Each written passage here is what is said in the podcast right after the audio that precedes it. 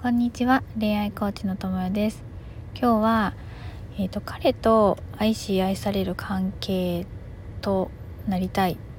とかあとは本当にこう真の信頼関係を築く時に必須なものっていうお話をしようと思うんですけど、まあ、彼だけじゃないですね。こう相手の人とあの人とこう本当に信頼関係で結ばれる時信頼関係を築いていく時に必要なものなんですけどそれは嫌われる勇気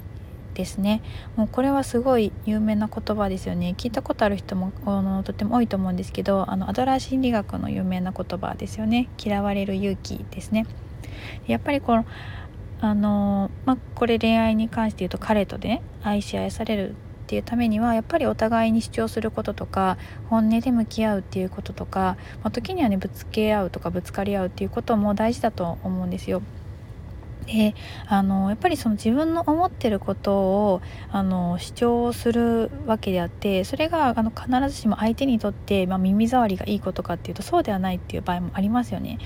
うん、でやっぱり主張するのだから多かれ少なかれ衝突したりとかそこに摩擦が生まれるっていうのは当たり前だと思うんですよ。うん、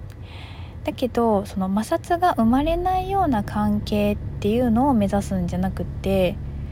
うん、あの一見ねやっぱり摩擦が生まれないような関係っていうのはこう穏やかにいってるように思うかもしれないけど、まあ、摩擦が生まれないようにあのなんだろういろんなところにも気配りしてものすごくま配慮とか我慢とかしてでした結果だからそうじゃなくて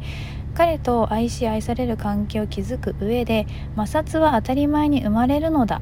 ていうことを受容することが大事だと思います。でやっぱりそのために必要になるのが嫌われる勇気なんですよね。うん。こう究極の覚悟で究極の勇気じゃないかなって思いますね。誰しもやっぱり嫌われたくないって思ってると思うので。うん、なので、まあやっぱり嫌われてもいいって思えるからこそ本音が言えるし、うん、嫌われないようにってするとあのやっぱり中途半端中途半端っていうかね、うん、のことしか言えないんですけど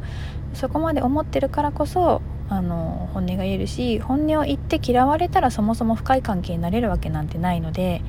うん、そこがあ本音を言ってあの理解し合えなかったなってなったら、まあ、それがはっきりしたっていうだけなんですよね。